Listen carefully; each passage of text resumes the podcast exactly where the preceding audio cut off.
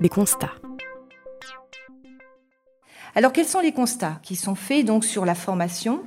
Une formation donc efficace s'appuie sur le travail réel.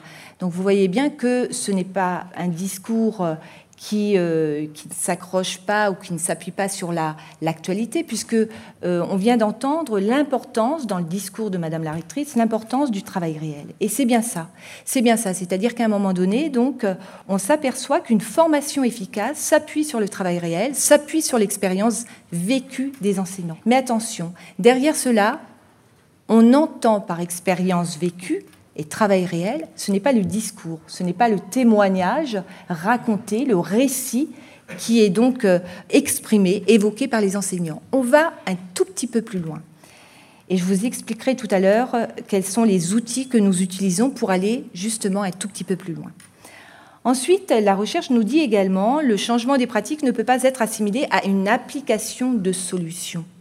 Vous l'avez constaté, et je pense que là, on est dans l'ère euh, où il, s'agit bien évidemment d'adopter une autre posture. En tous les cas, une autre posture pour les chercheurs. L'évolution des pratiques prend davantage la forme d'une interrogation, et ça c'est très important. C'est-à-dire qu'on parle souvent d'enquête. En tant qu'enseignant-chercheur, nous accompagnons et j'accompagne et j'aide les enseignants à enquêter sur leur travail.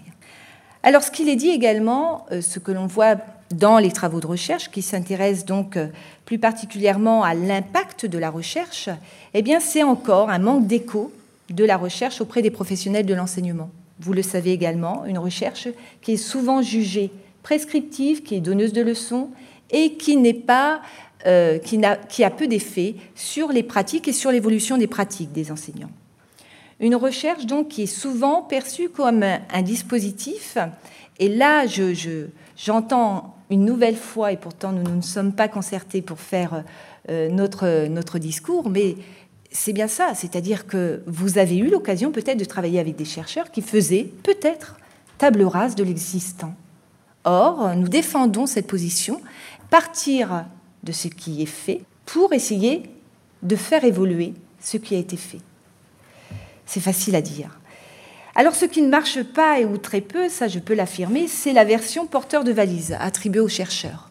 Arrêtons tous ces discours qui attribuent donc un rôle aux chercheurs, en tous les cas j'affirme et je défends ces propos, c'est-à-dire qu'à un moment donné, nous ne sommes pas faits, en tous les cas le collectif de chercheurs auquel j'appartiens, nous ne sommes pas faits pour dispenser des conférences sur le décrochage professionnel, sur le décrochage scolaire. Nous sommes faits pour travailler avec et non pas aux côtés des enseignants, des enseignants et également à côté des élèves.